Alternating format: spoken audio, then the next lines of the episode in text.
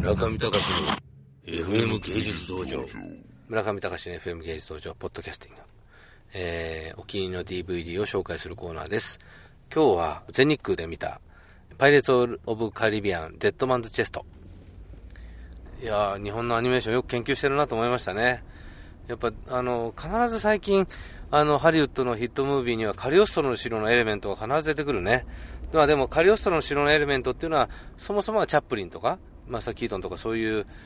初期の映画のコメディから来てるんだけども多分最近の映画の特徴としてはそういうこうプリミティブなその映像としての面白さを追求できるとこまで初期はやっぱり肉体を酷使して作ってたのがだんだんそういうものができなくなってきてあの組合とかできてそれでまあだんだん文芸対策とかになってきて予算の関係でそれが最近しコンピューターグラフィックスでその映画の初期映画を見たいという初期衝動に忠実になれるというところで、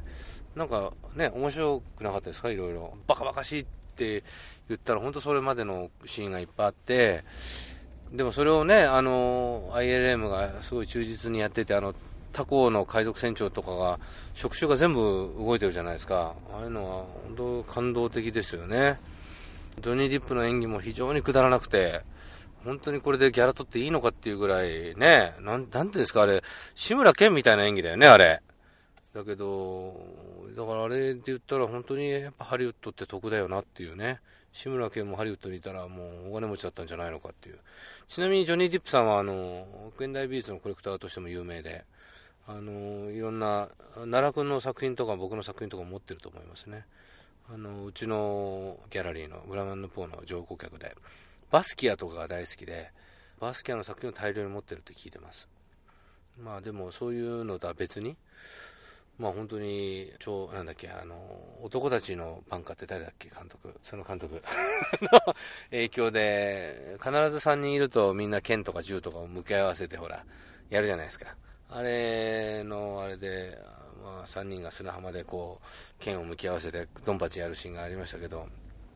最近のやっぱ、アクターはわざとらしい演技は簡単そうなんだけど、ああいう盾が大変ですよね、最近の人は。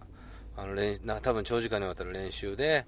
なんとかねチャンバラをやれることが可能になったりしてるんでしょうけどいやまああの非常に私楽しめました僕が推薦するまでもなく大ヒットしてるのでだからどうしたっていう映画表ですけれども、えー、僕もぜひああいう映画が作れるようしかも低予算で頑張りたいと思います本日紹介した、えー、DVD はパイレーツ・オブ・カリビアン・デッドマンズ・チェストでした。中見隆の FM 芸術道場。